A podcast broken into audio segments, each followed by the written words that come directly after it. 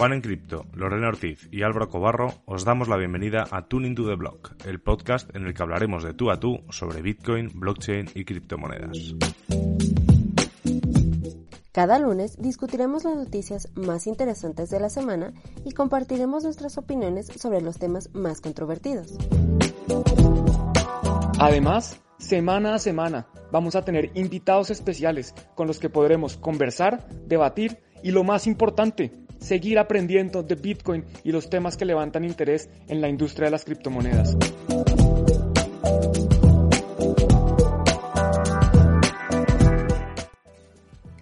Bueno, buenos días, buenas tardes, buenas noches a todos. Gracias por acompañarnos acá. Hola Lore, ¿cómo estás? Hola Juan, pues siempre que escucho ese intro me dan como ganas de bailar. Está como muy, muy movido. A mí me emociona, a mí me gusta mucho. Me, pone contento, la, verdad, la verdad Álvaro sí se rifó con ese intro. Me gusta mucho. De acuerdo. Se quedó súper bien. Y en teoría no ha terminado, o sea que él dice que la va a poner mejor. Vamos a ver qué más le ah, añade. Bueno, muchas gracias a todos los que se van conectando, Javier, Jorge, bla, bla, bla, David, Paul y Pablo Ortega que dice que no inviertan en TRX, por favor. Eso es recomendación de no inversión para que le hagan caso a Pablo. De no inversión. Sí, eso sí, no se puede invertir en TRX, no se puede perder el dinero en bobadas, hay que tener cuidado con eso. Totalmente. ¿Qué nos puedes contar del fin de semana? ¿Qué, ¿Hay algo que nos quieras contar hoy?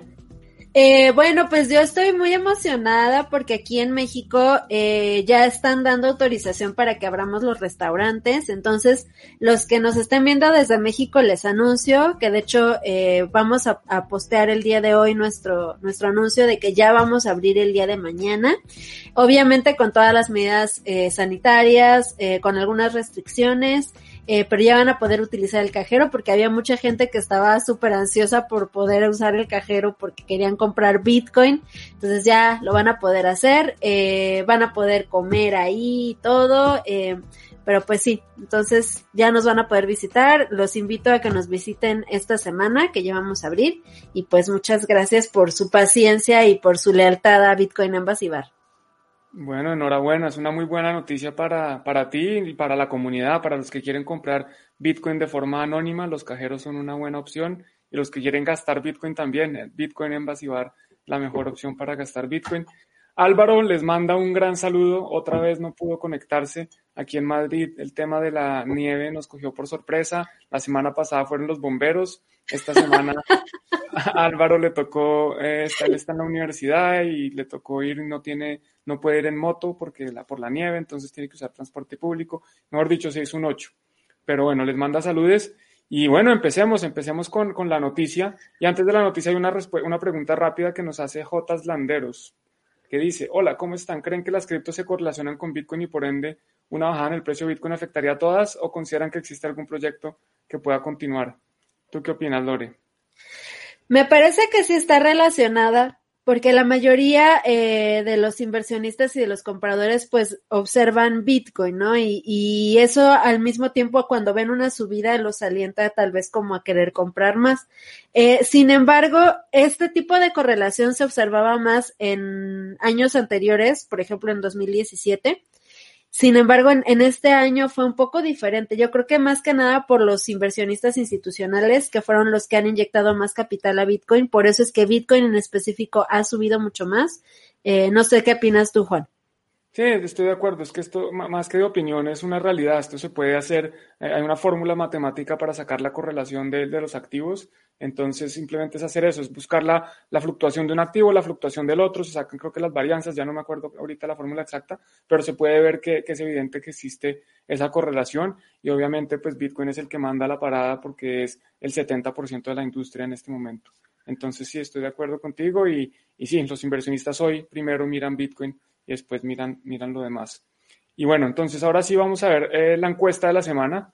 Esta semana estamos muy contentos y de nuevo, pues es gracias a, ustedes, a vosotros en español de España, porque rompimos récord. Yo creo que 161 votos nunca habíamos tenido una encuesta, una encuesta con tanta participación y también agradeciéndole a todos los que nos ayudaron a compartir la encuesta, porque tuvimos mucha acogida. Eh, voy a ver aquí si puedo mostrar la cantidad de retweets. Tuvimos ah, no, solo cuatro, ah, no, ocho retweets y cuatro retweets eh, de quote. Entonces, muy bueno. Y si ven que Álvaro está acompañándonos en, la, en el video, ven, Álvaro está viéndonos, entonces le mandamos un saludo desde la comodidad de nuestro hogar. Él está en el metro. bueno. Hola Álvaro, ojalá pudiera llegar. Corre Álvaro a ver si llegas, aunque sea llega, Llega para los memes, exacto. Sí, para la mejor parte. Bueno, entonces, ¿cuál era la noticia? La noticia, había, cuatro opciones, como siempre, y eran Bitcoin regulación global, que fue la ganadora contundente, 60.000 validadores en Ethereum 2.0, Jack dice que Bitcoin es mejor y comprar ya o esperar. Yo pensaba que iba a ganar comprar o esperar porque la mayoría de gente normalmente está interesada en el precio, siempre la pregunta si compran o esperan, pero no, ganó Bitcoin regulación global. Y esta noticia tiene que ver con un comentario que hace eh, Christine Lagarde, que esto creo que se pronuncia Lagarde, no sé cómo se pronuncia bien, Lagarde. ella es la presidente del Banco Central Europeo y salió eh, la semana pasada diciendo que eh, Bitcoin era un activo altamente especulativo que se usaba con fines delictivos y que por lo tanto debían salir a regularlo. Voy a ver si está el video, no está el video, lo pueden buscar en YouTube o en, o en Twitter, está el video. Y esa es la noticia. Entonces, Lore, ¿qué nos puedes contar de, la noticia? ¿Qué opinas de, de esto que está diciendo la presidenta del Banco Central Europeo? Pues básicamente es eh, la acusación más popular, yo creo, entre, entre las, las instituciones que buscan regular Bitcoin, ¿no? Que Bitcoin está hecho para delinquir, está utilizado solamente por nosotros, que somos unos delincuentes, lavadores de dinero, ¿no? Eh, entonces, eh, me parece que no es como nada, nada que no hayamos escuchado antes. Sin embargo, eh, en la nota también se menciona la creación de, del euro digital. Me parece que sí es en esta. lo que pasa es que tenemos varias noticias que están relacionadas. Entonces, en esta noticia se, se menciona también la, la, creación del euro digital. Y a mí en lo personal, Lorena Ortiz, me parece que el hecho de, de realizar estas declaraciones tiene que ver con el hecho de que se sienten amenazados a lanzar esta moneda porque no va a ser tan utilizada como probablemente podría ser Bitcoin, ¿no? Entonces, creo yo que están haciendo este tipo de declaraciones y están buscando ya una regulación para evitar que Bitcoin se lleve de calle el, uso del euro digital, ¿no? ¿Tú qué opinas, Álvaro? Digo, Álvaro. Juan. Álvaro, está, Álvaro que, Álvaro opina en el chat. Lo que pasa es que se demora un poquito porque además hay retraso. Pero mientras Álvaro opina, yo te, doy, te cuento entonces mi opinión. Yo estoy, estoy de acuerdo con lo que dices. Primero es puro FOD, que es Fear, Uncertainty and, Doubt, que significa básicamente miedo. Está tratando de sembrar miedo entre la gente. Eso son acusaciones que ha tenido Bitcoin desde hace tiempo y sin embargo ya ha sido demostrado que menos del 1% de la actividad eh, en Bitcoin es para fines directivos. Segundo, bueno, que es un activo especulativo, sí, como todo. Pues nadie, digamos que todo el que compra un activo está esperando que eh, suba de precio. Nadie compra un activo esperando que baje de precio, si no, no lo compraría. Entonces, pues, si uno compra oro, eh, una vivienda, unas acciones, cualquier cosa que esté comprando, no está esperando perder valor. Entonces, todo está uno especulando que va a tener más valor en el futuro. Y es cierto lo que dices, eh, definitivamente el euro digital no es nada distinto del euro tradicional. O sea, ¿cuál es la diferencia? Que está en una base de datos digital. No, el, euro ya está en una base de datos digital. El euro físico, yo no tengo euros físicos. Te creo que tengo en este momento una moneda de un euro que dejé en la entrada de mi casa y de resto nada. Todo es digital, todo es una tarjeta de plástico, un registro en, en la cuenta de un banco. Entonces, eh, no, no creo que en realidad haga mucha diferencia. Habrá que ver de nuevo todos los detalles de cómo lo sacan, quiénes van a tener acceso, si va a tener fronteras, si va a ser eh, anónimo o si va a ser seudónimo, si van a poder bloquear transacciones, muy probablemente van a poder hacerlo. Entonces, pues no me parece tan interesante y, creo que como dices, tienen miedo. Y para los que no saben muy bien quién es Christine Lagarde, bueno, pues ella tiene una carrera eh, muy importante porque antes de ser presidenta del Banco Central Europeo, vamos a ver aquí, ella era la directora del Fondo Monetario Internacional.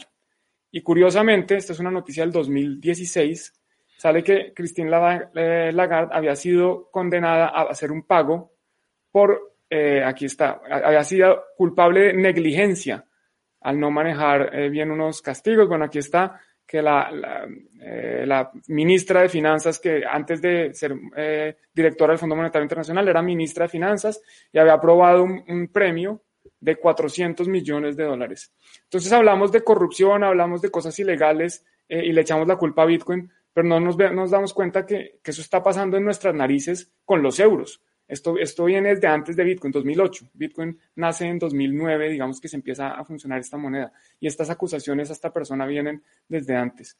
Entonces, que no nos venga acá a decir que Bitcoin es para delincuentes, cuando ella sabe muy bien qué es lo que se usa realmente para delinquir, y es el dinero fiat, el dinero tradicional que se ha venido usando para delinquir desde, desde el principio de su existencia. Totalmente. Y aparte de todo, esta nota me pareció sumamente interesante e importante eh, porque te da una, una visión de quién es realmente esta mujer, de lo que ha hecho y de justamente todo este juego de poderes que existen entre las instituciones bancarias e instituciones judiciales, ya que, como esa nota menciona, fue encontrada culpable por haber eh, dado una compensación económica al ex dueño de la marca Adidas, eh, porque supuestamente al hacer una venta de esta compañía, eh, no recuerdo qué institución valuó de una manera eh, más, eh, ¿cómo decirlo? Sí, mm, no la evaluó apropiadamente según él y entonces ella decidió que con fondos públicos se le pagara esta compensación a esta persona. Ahora, a ella se le encontró culpable, supuestamente debería haber ido un año a la cárcel mínimo. ¿Un año a la cárcel por cuántos millones? Eh, 400, más de 400 millones de euros solamente un año por haber regalado 400 millones de euros a una persona con fondos públicos y haber, tendría que haber también pagado una compensación económica. Sin embargo, eh, la institución que la encontró culpable decidió que no debían aplicar el castigo. Entonces salió así, limpiecita y con las manitas bien lavadas y todos bien felices, ¿no? Entonces, eh, habría que ver, eh, más bien, ella debería hacer una reflexión de quién es realmente ella como para poder estar haciendo señalamientos de ese tipo uh, cuando ella tampoco está del todo limpia, ¿no? Pero bueno, esa es mi opinión personal. Yo estoy de acuerdo, eso en Colombia se llama detrimento patrimonial y es gravísimo. De nuevo, eso también, como dices, puede dar cárcel, eh, eso es muy perseguido y además que al, de, frente, de cara al público, una persona en Colombia que hace eso, bueno, en Colombia que no es que sea el país, digamos que se caracterice por eh, ser muy limpio. Eh, la corrupción, desafortunadamente, es el cáncer de ese país.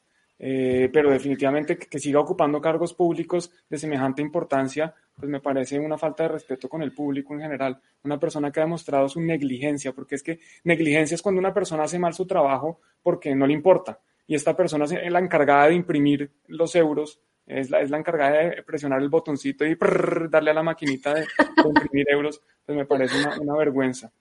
Lore, te preguntan que si el, el tiene servicio a domicilio. Sí tiene servicio a domicilio. Estamos en diferentes aplicaciones como Uber, Didi y Rappi aquí en México. Eh, y a nivel eh, local, o sea, por ejemplo, a las colonias que nos rodean, que son Condesa, Roma Norte y Roma Sur, eh, hacemos entregas de manera directa. Entonces pueden llamar al, al bar, pueden enviar WhatsApp que yo creo que ya vamos a abrir Telegram también, porque pues igual ya muchos no van a usar WhatsApp. Entonces, eh, sí, pueden pedir su, su comida de estas maneras que les menciono. Perfecto. Bueno, y aquí hablando más de Lagarde, nos dicen que Lagarde define con exactitud el dinero fiat. Así es.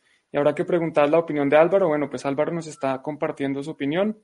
Él opina que si regularan de verdad el Banco Central Europeo para que no delinquiera, no haría necesidad Bitcoin, porque pues si no hay dinero para delincuentes, no hay, no hay necesidad del dinero duro.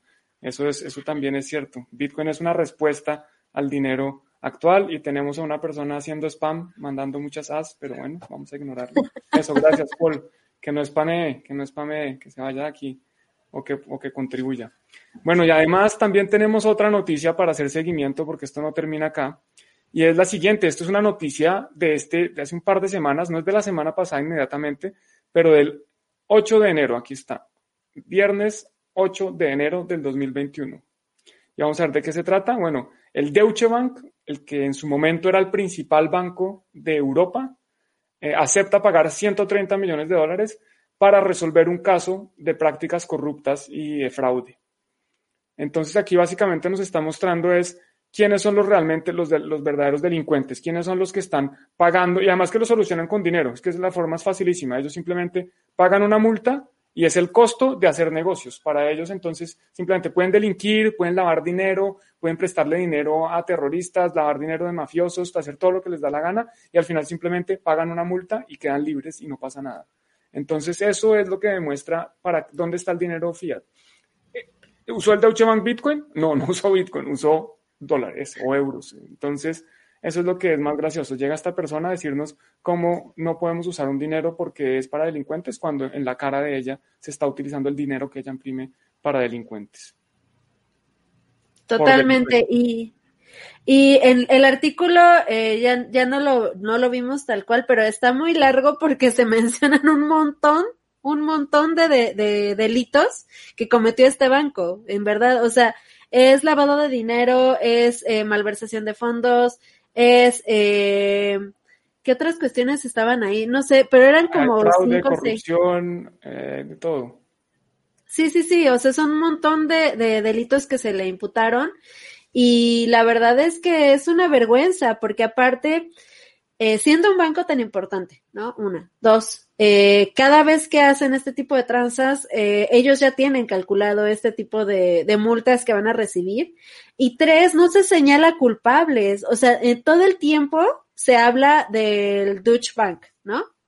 Pero no se dice el director tal, ay, perdón, no se dice el director tal, no se dice eh, tal funcionario de, de la institución, o sea, nada, no hay, nunca va nadie a la cárcel cuando se encuentran ese tipo de, de delitos en los bancos.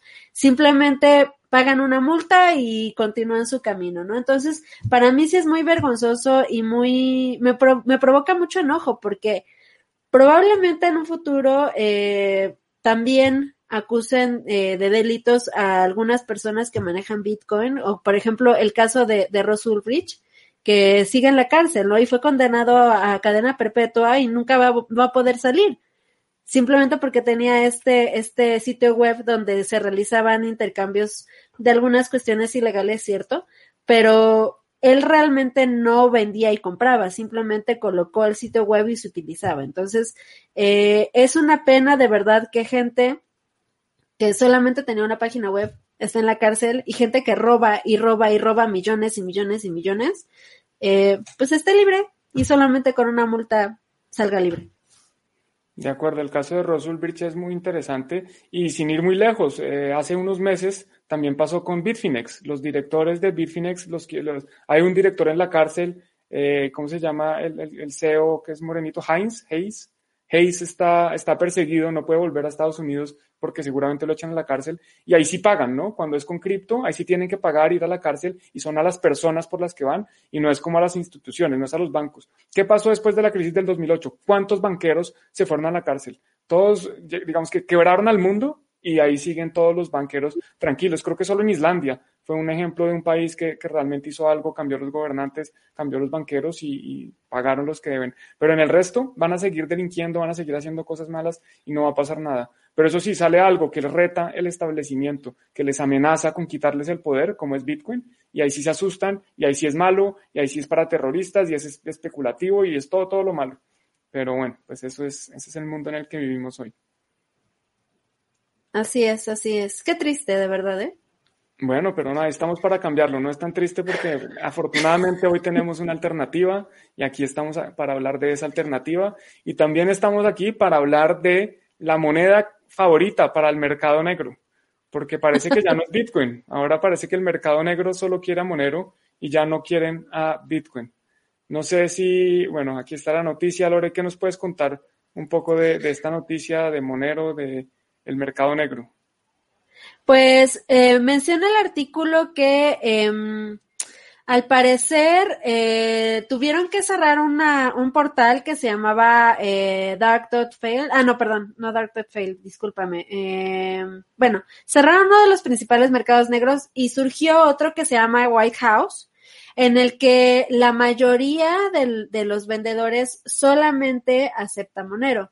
Entonces, eh, lo que estaban diciendo y, y, las cifras que estaban comentando es que en total el, el sitio web que menciono ha recibido 4.650 bitcoins y 12.800 XMR y esto equivaldría a 15 millones de dólares de intercambio hasta el momento. Entonces, 150, eh, 150 ah, sí, perdón, 150 millones hasta el momento. Entonces, eh, lo que, lo que más eh, necesitan obviamente en la dark web, pues es la, la seguridad de que no se arrastrable eh, los pagos, porque justamente como sabemos, ahí se llevan a cabo muchas transacciones de forma ilegal. Eh, a mi parecer hay unas que son menos ilegales o deberían ser menos ilegales que las otras, como por ejemplo la venta de medicamentos a países que no pueden eh, importar o están prohibidos ciertos medicamentos. Eh, en el caso, por ejemplo, de, de África, eh, hay medicamentos incluso, por ejemplo, para el SIDA o para otras enfermedades muy, muy feas que no pueden conseguir por otros medios más que por este. Entonces, eh, ese tipo de, de intercambios, a mi parecer, no deberían ser ilegales o, tomados como ilegales o de tanta gravedad. Pero bueno, pues sí, por eso es que ahora en la Deep Web Monero es el rey. Sí, para los que no saben, Monero pues es una criptomoneda que utiliza distintas tecnologías para ofuscar las transacciones y no deja tanta eh, trazabilidad como deja Bitcoin. Los que no conocen Bitcoin, como es el caso de Christine Lagarde, saben, no saben que Bitcoin es completamente rastreable, que si yo hago una transacción con Bitcoin va a quedar ahí para siempre y si yo dejé una pista, dejé un rastro, es muy fácil que me identifiquen eventualmente que esa persona que hizo esa transacción fui yo en el pasado, por transacciones pasadas o por transacciones futuras. Entonces es, yo no recomendaría usar Bitcoin para transacciones ilegales. De nuevo, yo no recomiendo hacer transacciones ilegales, pero si las van a hacer, no utilicen Bitcoin porque va a quedar ahí todo rastreado y le van a dar gusto a, a Christine Lagarde. Entonces, pues Monero definitivamente es una criptomoneda que tiene unas propiedades interesantes que oculta ese rastro y que es mucho mejor para utilizar en esos casos porque eh, se oculta la, la, privacidad, o sea, mejor dicho, permite mayor privacidad. Entonces hay otras criptomonedas que hacen algo similar, Monero creo que es como la que más éxito ha tenido hasta el momento, pero, pero yo quiero volver a la noticia de Lagarde y demostrar cómo es que en serio es, pura ignorancia, es que porque no se dedican a estudiar un poquito antes de ponerse a hablar y si están amenazados por algo, porque no estudian qué es ese algo que los amenaza y entienden a ver si realmente además pudieran hacer algo, porque es que ella llama a regulación global. ¿Cómo va a regular algo que, que, ya está regulado, es que está regulado por, por código, ya tiene unas reglas claras que todos los nodos que participan en la red tienen que seguir y esa es la regulación de Bitcoin. Ella no puede ir a meterse a otros países a decirles qué es lo que tienen que hacer, con qué derecho se va a ir a meter a otros países a decirles, no, mire, es que como yo soy la presidenta del Banco Central Europeo, ustedes en Asia tienen que hacer esto. No, no sea zapa, eso no le corresponde a usted. Y, y por otro lado, está el tema que los gobiernos se van, se van a dar cuenta, oiga, a ver, yo quiero regular algo y prohibir algo que al final va a ser un potencial eh, proveedor o va a traer talento, va a traer dinero, va a traer inversión, va a traer negocios o, quiero prohibirlo. Y precisamente eso nos conecta con la siguiente noticia porque eh, mientras que en Europa, Christine Lagarde está diciendo que van a regular Bitcoin, eh, bueno, en Kentucky, en Estados Unidos, uno de los estados que están ahí en la mitad, eso se llaman como fly states, que uno pasa por encima porque casi nunca visita, empieza que va a eh, que va a permitir la minería cripto, eh, que va a volver, bueno, que quiere ser el líder nacional en minería de criptomonedas. ¿Qué nos puedes contar, Lore, de esa noticia? Pues como la mayoría sabemos, eh, los mineros, la gente que se dedica a esta actividad eh, relacionada con Bitcoin y otras criptomonedas, eh, lo que busca generalmente es un espacio, una localidad donde el, la energía eléctrica sea barata o esté subsidiada en, de alguna forma eh, y que cuente también con algunos em, algunas, uh, ¿cómo decirlo? Sí, o sea, que el, que el clima sea óptimo, ¿no? También. Entonces, eh, lo que menciona el artículo es que justamente eh, como Kentucky tiene una, tiene una, una energía eléctrica generada de manera eh, eco-friendly, por así decirlo, y se genera demasiada. Entonces, por eso es que muchos mineros están volteando a ver este estado y están queriendo ir para allá para poder hacer minería. Ahora, eh, recordemos que los estados de Estados Unidos tienen cada quien su propia legislación y sus propias disposiciones, por eso es que este estado o el, el gobernador o gobernadora de este estado está intentando eh, atraer más población con este tipo de, de propuestas. Entonces, me parece algo muy bueno porque en Estados Unidos, a pesar de que en algunos estados, como por ejemplo Nueva York, existen regulaciones muy pesadas, en otros como este que estamos observando, pues parece que están abriendo los ojos y están queriendo eh, atraer más capital al estado, porque sabemos que si hay Bitcoin, pues hay más dinero, ¿no? Hay más inversión en el estado, hay más desarrollo, entonces eso probablemente sea la, lo que está incentivando a este tipo de políticas. ¿Tú qué opinas, Juan? Sí, es que lo, has dicho todo, es un es una estado que se da cuenta que tiene un potencial eh, energético muy importante. El principal costo para minar bitcoins no son los equipos, es la, es la energía. Los equipos son difíciles de conseguir, especialmente en estos momentos de bull run, donde los productores de equipos básicamente ya tienen el cupo límite, hay que hacer fila, hay que, eh, ¿cómo se llama esto? Pedir y esperar. Eh, sí, básicamente pararse en línea de espera para que les lleguen los equipos porque están produciendo a máximo de capacidad. Y el costo es la energía. Entonces, si pueden generar er, energía barata y pueden aprovechar unos recursos que tienen en exceso, pues ¿por qué no hacerlos? Y como dices claramente, eso al final va, va a traer cosas buenas para el Estado. Y además que Kentucky no es el único Estado, o más bien, no es la única institución del gobierno estadounidense que quiere atraer a, los mineros y que quiere atraer a, los negocios cripto, porque también está aquí el caso de la ciudad de Miami, donde el alcalde salió en Twitter recientemente a decir, bueno, que quiere que, eh, bueno, primero que considera invertir hasta el 1% de las reservas de la ciudad en Bitcoin. Esto fue pues, en una conversación en un tweet con Anthony Pompliano, pero adicionalmente también está diciendo que quiere ser un fuente de, atraer, o sea, que quieren atraer a los negocios cripto, que quiere tener una regulación favorable, que quiere ponerles unas reglas claras para que los estados vengan, porque al final, perdón, los estados no, las empresas cripto, porque al final se dan cuenta, es que de nuevo, si hay una industria que está creciendo, que tiene el potencial que tiene la industria de Bitcoin y las criptomonedas en general, pues ¿por qué no atraerlos en vez de espantarlos? No entiendo por qué le tienen tanto miedo a, esto. Un, alcalde no tiene nada que ver con el, imprimir dinero. Al alcalde le da lo mismo de dónde viene el dinero, porque no más bien abraza una tecnología que puede mejorar su ciudad. Entonces, pues mientras que en Estados Unidos se están dando cuenta de eso y han empezado ya un poquito a cambiar su discurso, en Europa parece que estamos yendo para atrás.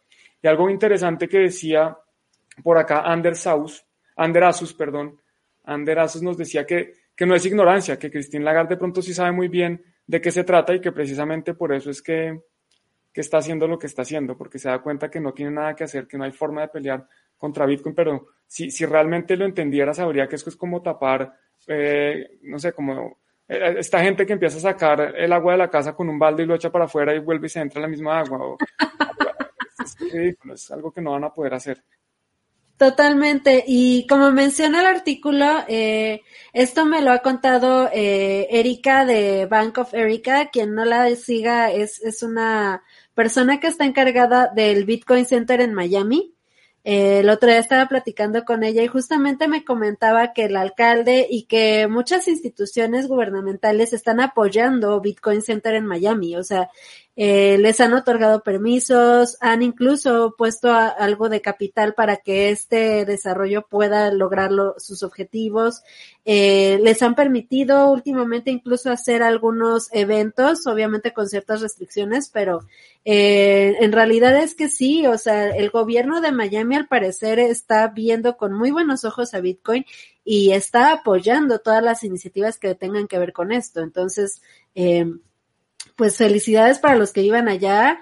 Eh, quien quiera igual ir a vivirse a algún estado crypto friendly puede mudarse a Miami si tiene la posibilidad, porque parece que eh, todo, todo es luz y todo es sol y alegría en Miami con respecto a las criptomonedas. Bueno, vamos a ver, en Estados Unidos hay, hay otros estados que también están haciendo cosas importantes. Sabemos que Miami es una ciudad, no es un estado, es una ciudad del estado de Florida, pero también el estado de Wyoming. No, tranquila. Eh, eh, sabemos que el estado de Wyoming está haciendo cosas muy importantes. Allá están los dos primeros bancos en Estados Unidos que aceptan eh, criptomonedas. Creo, si no estoy mal, que JJ está, está por Florida, está, está en Miami, JJ Campuzano.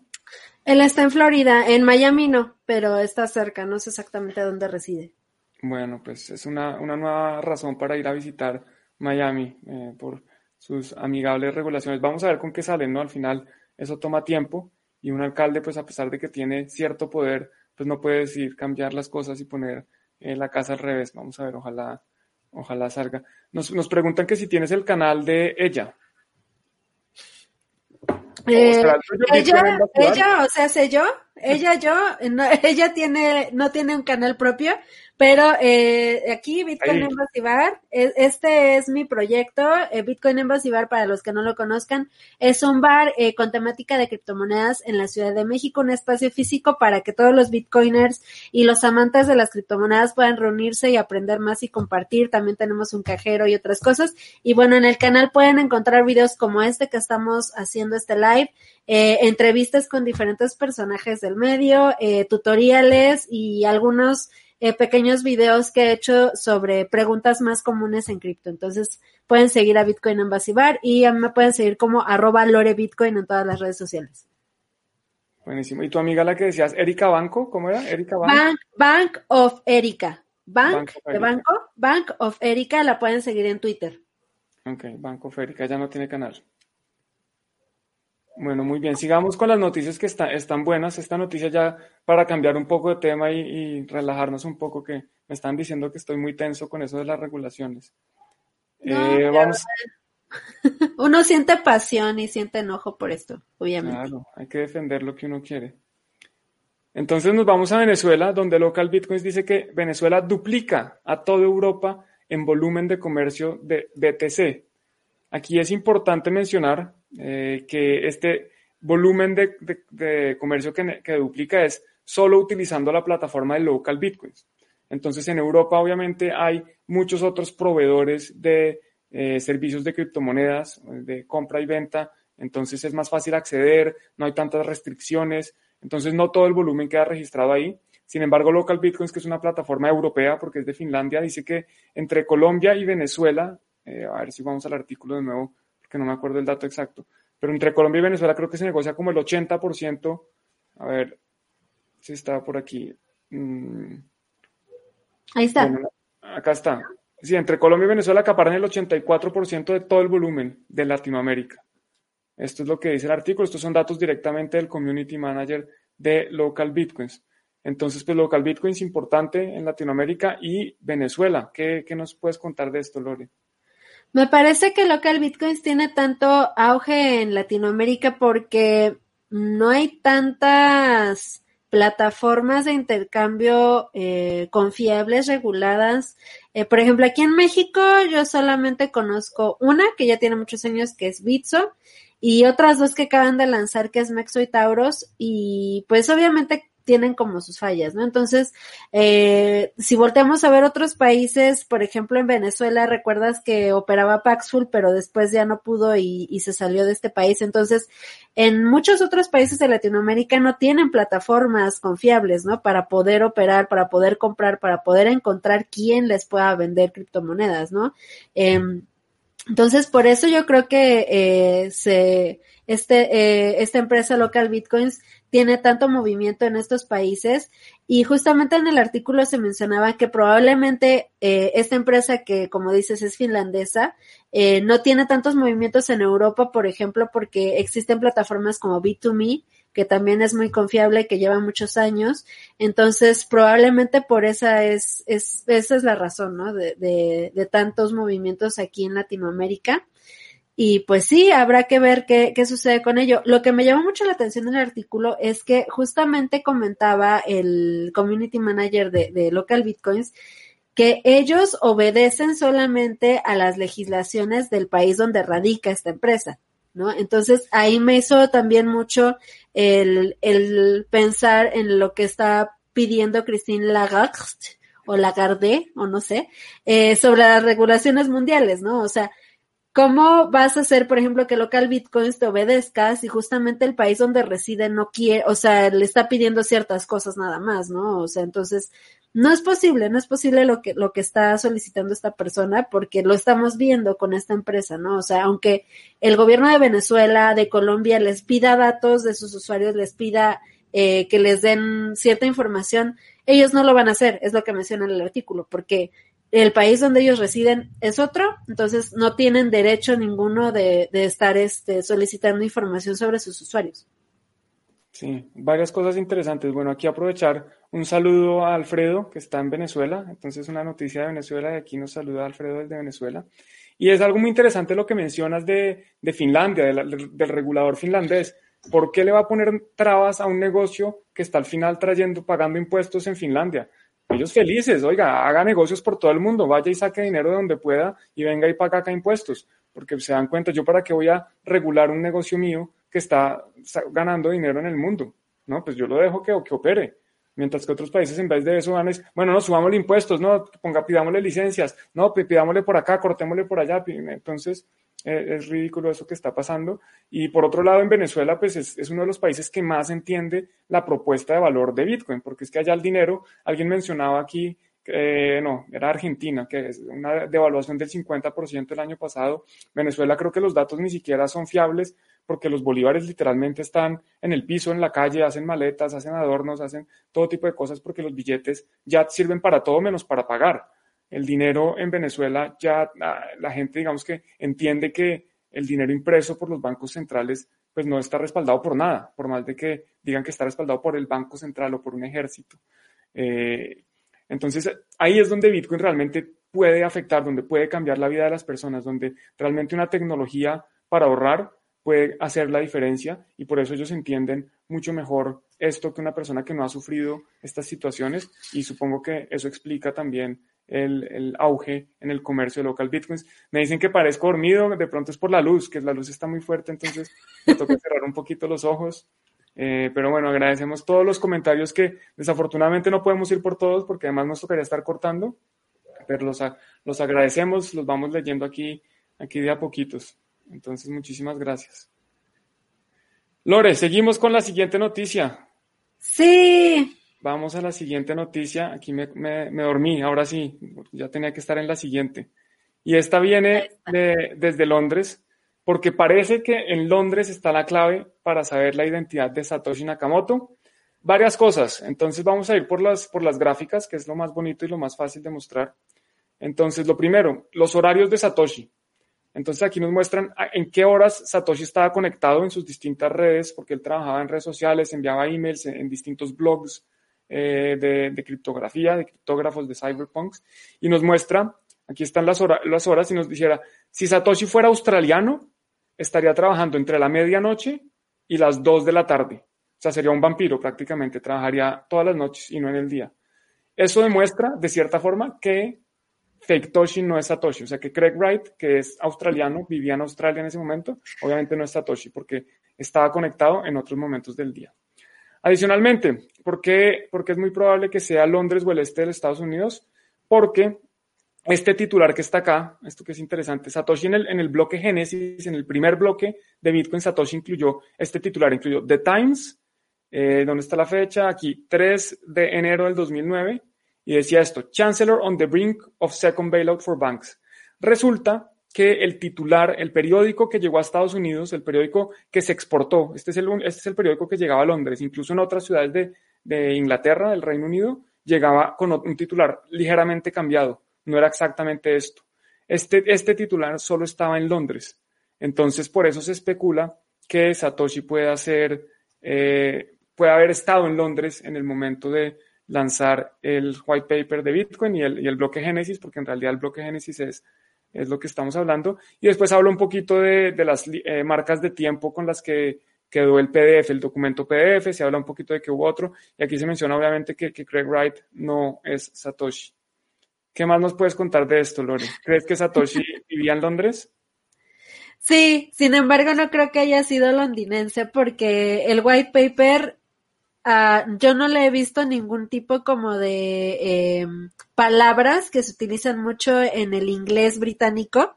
Eh, más que nada yo lo, lo que he leído del white paper o lo que yo observo ahí es un inglés americano, entonces yo creo que eh, sí es probable que haya residido en, en Londres o en alguna parte de Europa eh, por todo lo que ponen en el artículo, eh, pero yo creo que eh, Satoshi no era este londinense. ¿Tú qué opinas? ¿Que tenía, tenía un acento británico no?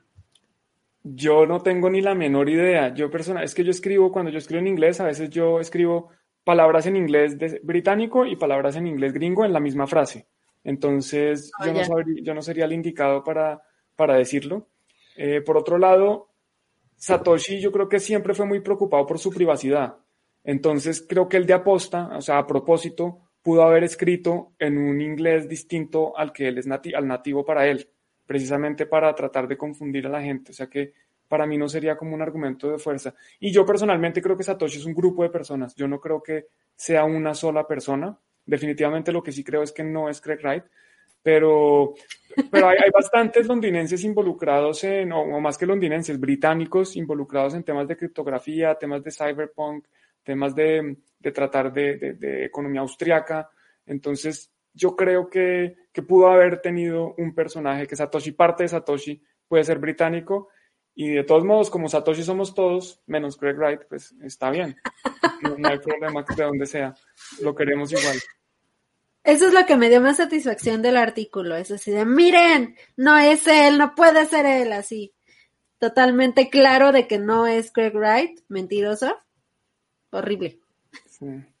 Aquí nos dicen que claramente Satoshi es Craig Wright, tu amigo Ma- Max Kaiser. ¿Será que sí? Me gusta más el que puso que era David Bowie. Ah, acá está. era David Bowie. Gracias, Iván, por...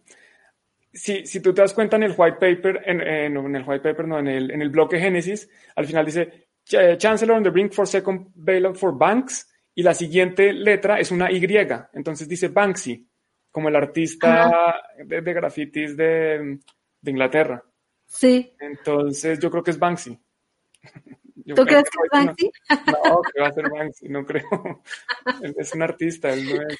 él- él- él no tenga las habilidades para hacer eso. Hay gente que dice que es Elon Musk, hay gente que dice que es Adam Back, eh, Hal Finley, eh, ¿quién más? Eh, bueno, hay muchísimos. Está Nick Szabo, está Dai Wei, Dai. Mira, aquí también Ander Asus nos dice que es Nick Szabo. Tiene un trabajo espectacular sobre la historia de las monedas. Bueno, no, no dice que sea él, pero. Pero bueno. Y esta noticia nos conecta perfecto con la sesión preferida de Lore. Creo que Álvaro no alcanzó a llegar a esta sesión. Pero el primer. eh, mira acá, ya tenemos la solución aquí en Satoshi. ¿Quién es? Chuck Norris. Sí, ese es Satoshi. Eh, ¿por qué? Porque esto, esto es perfecto para seguir con la siguiente, con el meme. Para los que están entrando, hay muchas personas que se han hecho pasar por Satoshi Nakamoto en la historia de Bitcoin. Y lo único que tenemos claro es quién no es Satoshi. Y por eso es que el próximo meme muestra muy bien, voy a ponerlo en pantalla grande antes de mostrárselos, eh, es este que queremos mostrarles aquí. Entonces, es Bitcoin haciéndole pistola al estafador de Craig Wright y dice Craig Wright is a fraud. Es también conocido como, como Fake Toshi, Fake Toshi Nakamoto. Es- Ay, no. Es que aparte, aparte eh, de las entrevistas que yo he visto con él, es un tipo de lo más este ególatra y, y él es el único que tiene la razón y nadie más en la vida. Entonces, de por sí el tipo no me cae muy bien y luego aparte tan mentiroso y egoísta. no. Fuchi. A mí, a mí tampoco, y acá en España desafortunadamente hay una pequeña comunidad muy fuerte de, de seguidores ciegos a él y pase lo que pase van a seguir ahí detrás eh, siguiendo sus enseñanzas y rezándole a Fektosh Nakamoto. Rezándole. Es una lástima, pero bueno. El, problema que yo veo es que están haciendo que más gente caiga en la trampa. No, no es solo que ellos ya cayeron. Si ellos ya cayeron, bueno, pues lástima que pierdan su dinero. Pero tratar de convencer más gente para que, más gente también pierda su dinero, es lo que me parece un poco más grave y no, no me gusta mucho. Totalmente. Bueno, Lore, el siguiente... ¿Cómo? Vamos con el siguiente meme. El siguiente meme. El siguiente meme es una clase para todos los que quieran hacer periodismo de Bitcoin. Y entonces es la siguiente. ¿Cuál es el, cómo se hace periodismo de Bitcoin? Siempre que está subiendo, hay que decir que Bitcoin es una burbuja. Y después cuando cae, decir que está muerto. Y después vuelve a subir, es una burbuja, vuelve a caer, está muerto. Vuelve a subir, es una burbuja, vuelve a caer, está muerto. Hay una página buenísima que se llama no, estoy seguro cómo se llama, pero es Bitcoin Obituaries. Creo que es 99 Bitcoins. La voy a buscar en un segundo y se las muestro. Y habla, muestra, eh, me voy acá. Y muestra los eh, distintos obituarios que ha tenido Bitcoin. Entonces hay, en este momento creo que hay ya casi 400, 400 veces que ha salido en prensa que Bitcoin está muerto. ¿Qué opinas de esto, Lore? Ayúdame mientras buscando el, artículo. Pues a mí me da muchísima risa. De hecho, en Twitter ves que estábamos jugando con hacer un, grupo de apoyo para todos los sobrevivientes de este bear market de, de tres o cuatro días. Fueron tres o cuatro. No fue mucho más. Sí, no, no, no fue ni una semana y ya estaban diciendo en los titulares de periódicos, sobre todo de los que no se especializan en criptomonedas, que que Bitcoin ya estaba en un bear market, ya, ya, ya iba para abajo, ya todo estaba perdido, huyan despavoridos porque Bitcoin era una estafa. Entonces, eh, sí, a mí me da muchísima risa cada vez que veo este tipo de, titulares porque se nota, se nota, se nota cómo les encanta hacer el, eh, eh, food a la gente, el, el, meterles miedo y el meterles eh, dudas sobre, sobre Bitcoin, ¿no? Y, y lo, lo más triste de esto es que como periodista tu labor debería ser informar, ¿no? O sea, no estar creando pavor entre la gente si no entiendes y si no eh, sabes de lo que estás escribiendo, ¿no? Entonces, eh, pues sí, me, me causa tristeza para las personas que no están como muy, muy enteradas de lo que es Bitcoin, para las que no han estudiado al respecto, para las que apenas van entrando, porque debido a estas noticias muchas veces la gente vende, vende en pérdida y eso es horrible, de verdad, que, es muy triste.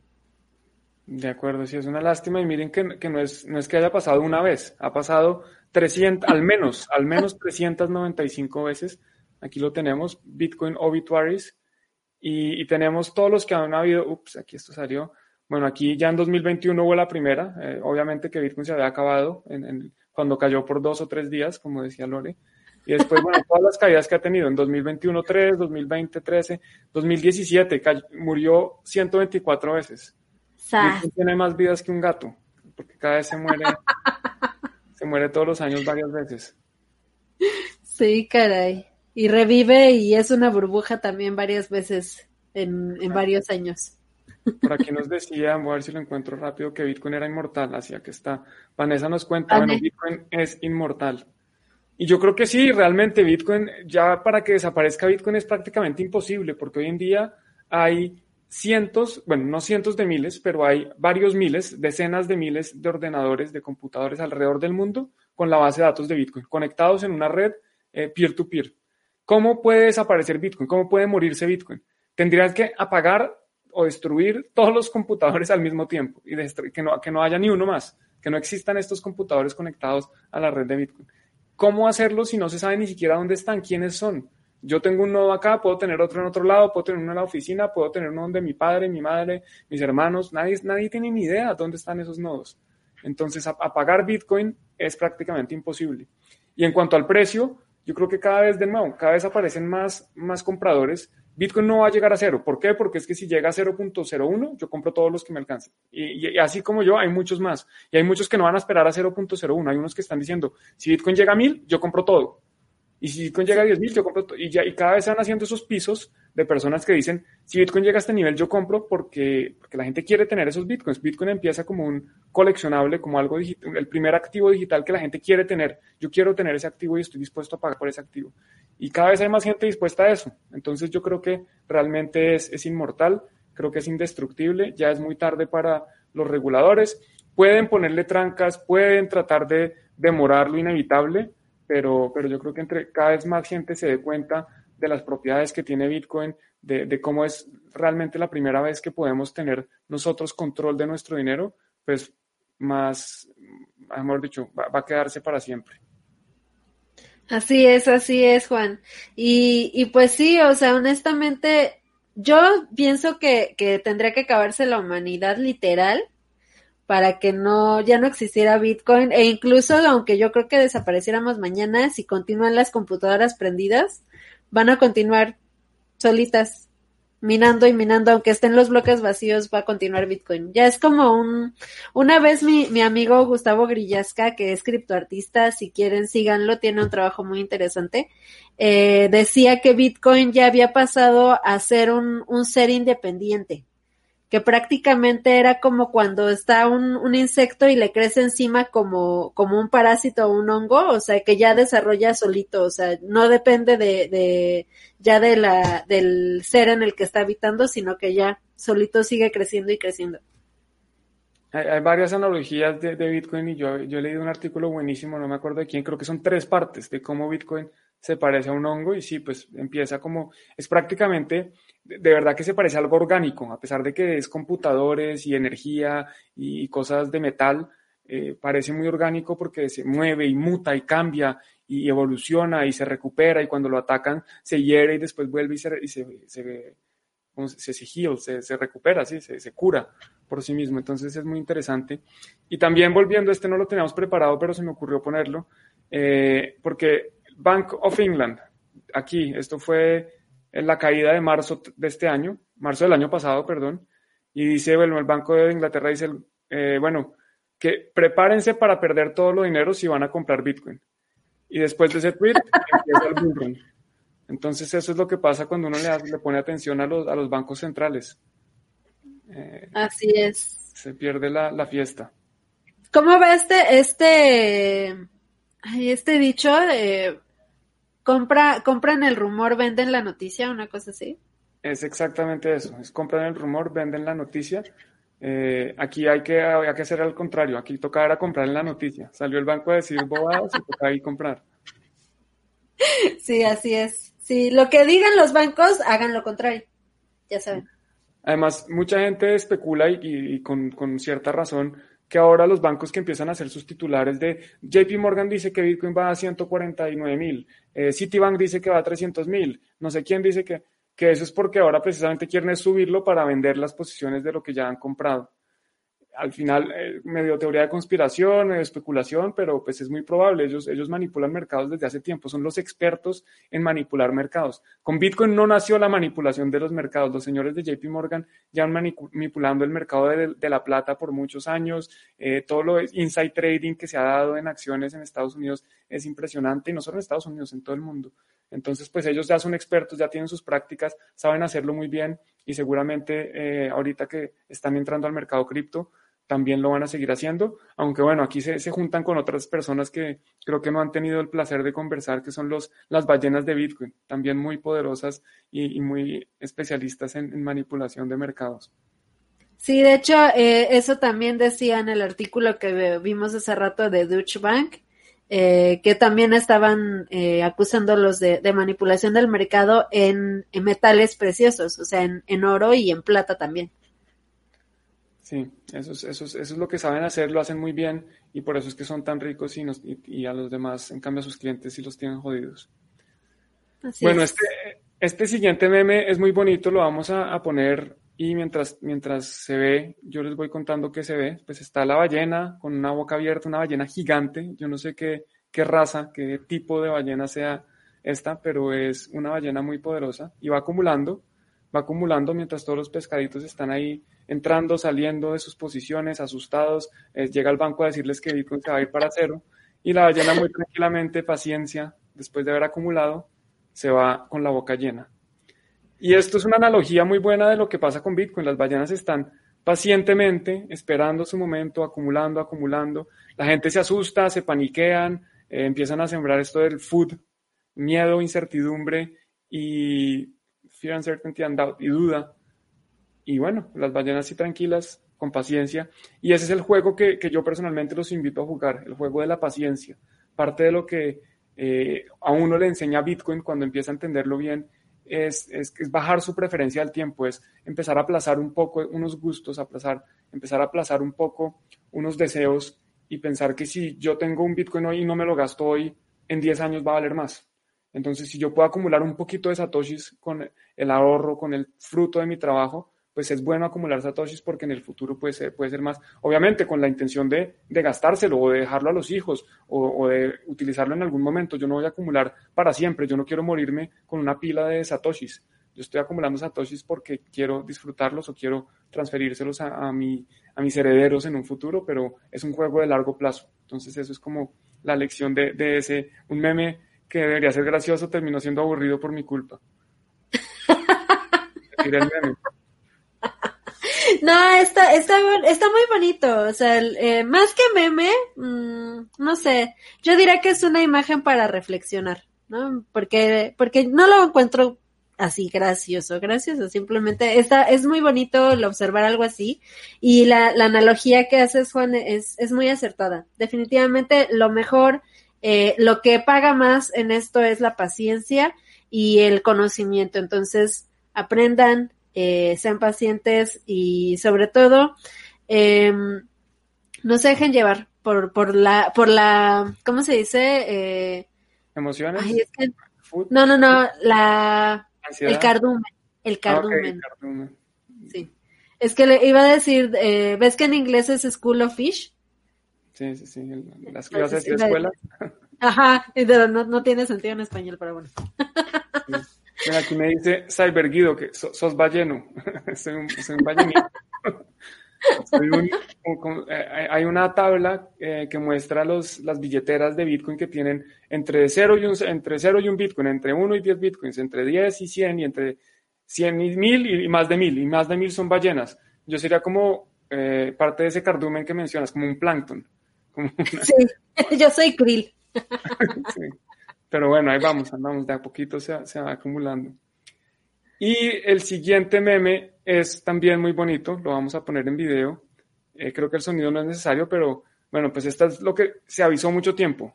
La roca de XRP cayendo amenaza con destruir todo, la clase cripto del 2020-2021, los que están llegando a aprender de esto, y los maximalistas tratando de parar esa bola que se va a caer y que va a destruir todo. Entonces los maximalistas en Twitter bravísimos peleando contra, contra la bola de Ripple y toda su armada. Y la clase cripto parece que logran salvarla. Se ven un poquito afectados. Y después todos salen a darle al maximalista. y el maximalista dice, ah, have fun staying poor. Disfruten siendo pobres.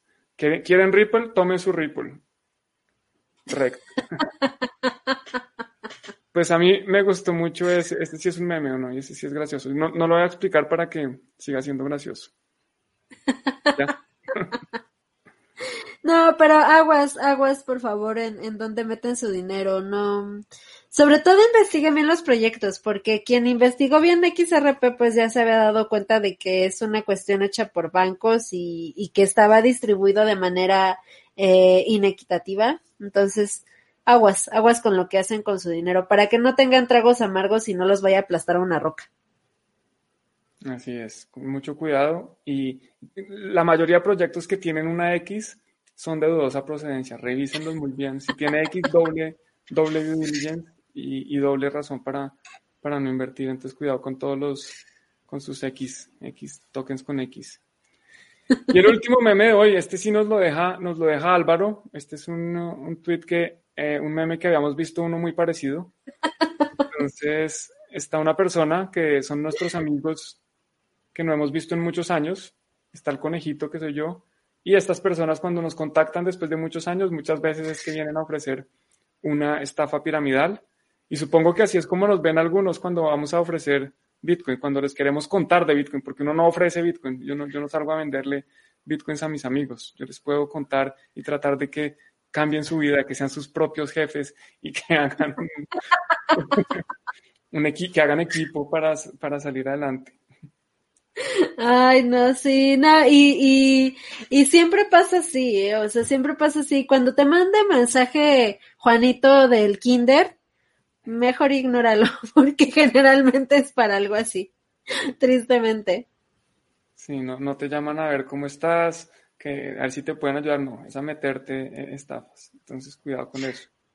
Sí, así es. Y, y sabes que generalmente los que estamos en Bitcoin de manera seria, no andamos buscando, o sea, más bien llega a nosotros la gente para preguntar. O sea, tú no vas, tú Juan no vas a estar preguntándole a medio mundo que ni conoces eh, si quiere comprar Bitcoin, porque pues a final de cuentas, eso es lo que no entiende la mayoría, pues nosotros no, no tenemos una ganancia por estar metiendo gente. O sea, simplemente queremos que más gente apoye el proyecto. Exacto, no, no es una pirámide para nada, ¿no? Entonces, por eso es que no andamos, no nos ven a Juan y a mí, este, mandándoles mensajes por Telegram. Oye, ¿conoces Bitcoin? No, no va por ahí, chicos. Y una vez, ah, como anécdota personal, estaba, estaba en un matrimonio y un amigo de mi suegro empieza a decirme, no, cuénteme entonces, usted que está en Bitcoin, ¿cómo es eso? No, pero entonces, convénzame. Yo no, yo no lo voy a convencer. A ver, es que si yo lo convenzo y usted invierte, y si usted pierde dinero es mi culpa. Y si gana, ah, yo no gano nada y me, va a ignorar y no me va a dar ni las gracias. Entonces, a mí, yo que lo voy a convencer, yo no, yo no, no lo voy a convencer a nadie que quiera meterse, el que quiera estudiar, ahí están los recursos. Hay mucho contenido, especialmente en español, hay un trabajo de muchas personas que estamos trabajando precisamente para compartir este conocimiento. Empezaría a dar nombres, pero es que seguro se me van a olvidar algunos y, pues me da pena, pero hay muchísimos. Les prometo que si buscan Crypto Twitter en español, con cripto con i latina, porque este es de español, eh, hay, habemos muchos tratando de enseñar completamente gratis, otros cobrando, que también es justo porque es el parte del trabajo que hacen, pero los recursos están y nadie va, les va a salir, nadie va a estar detrás diciéndoles, oiga, aprende Bitcoin, porque pues es problema de ustedes, el que se queda por fuera, se queda por fuera. Así es, sí, alguna vez en el Embassy, eh, cuando empezamos sobre todo que tenía como más tiempo yo y, pasaba mucho más tiempo ahí, eh, cuando llegaban yo luego les daba como una pequeña clase, ¿no? Y hubo uno que en especial que me dijo, ok, voy a invertir, pero nada más porque tú me lo dijiste. Y le dije, no, no, es más, por eso no lo hagas, no lo hagas si, si es por lo que te dije yo. Lo que te estoy diciendo es para que tú aprendas por tu cuenta. O sea, ¿por qué? Porque no quiero esa responsabilidad de que por mi culpa tú hagas algo. O sea, más bien hazlo porque tú estás convencido de que realmente quieres hacerlo, ¿no? Sí, nosotros no somos los, los bitcoiners de Jehová. Eso, eso es para, para otro cuento. Somos una secta. Sí. Bueno, aquí Edison Vargas también siempre se, ha conectado. Ay, esto no era Edison, se desapareció Edison. Aquí estaba. Ah, aquí también. Bueno, Edison, saludos desde Alima y también eh, Paul García, que esto no es DMG. En Colombia había una pirámide que se llamaba David Murcia Guzmán y era una pirámide y daban neveras y licuadoras y al final obviamente eso terminó terminó mal, algunos políticos se robaron su dinero y eso fue una, tragedia, pero sí, Bitcoin no es para eso. se llamaba la pirámide? O sea, el nombre de una persona. Era, era, el nombre de la persona y había una que se llamaba DMR, era Dinero Fácil, Rápido y Efectivo, DFRE. Así se llama, DFRE. Cualquier cosa que diga dinero fácil, que tiene que niveles diamante, Lambo y cosas así, huyan, no se metan ahí. Exactamente. Y bueno, pues eso es todo por este video de hoy, este episodio. Eh, muchísimas gracias a todos los que se han conectado, nos han dado sus comentarios. De nuevo, nos encantaría ponerlos todos, los, estamos viendo. Eh, mejor dicho, es que de nuevo, no quiero decir todos los nombres porque se me olvida uno, pero muchísimas gracias por acompañarnos. Espero les haya gustado. Recuerden darle like al video en cualquiera de los canales donde estén, suscribirse a los canales. Aquí están, miren, Bitcoin, Tuning to the Blog, Pan en Crypto, Bitcoin en Basibar, nos, nos muestra Lorena. Darle clic a la campanita también para que YouTube les avise de los próximos videos. Y bueno, nos veremos próximamente. Lore, ¿algún mensaje de despedida? Eh, nada, que ahora no nos despedimos con bomberos. Afortunadamente no pasó ninguna eh, ninguna cosa en la casa de Juan, ni yo. Entonces, muchas gracias por habernos visto el día de hoy. Síganos en redes sociales y pues me da mucho gusto el, el poder compartir esto con ustedes. Y nos vemos para la próxima. Chao.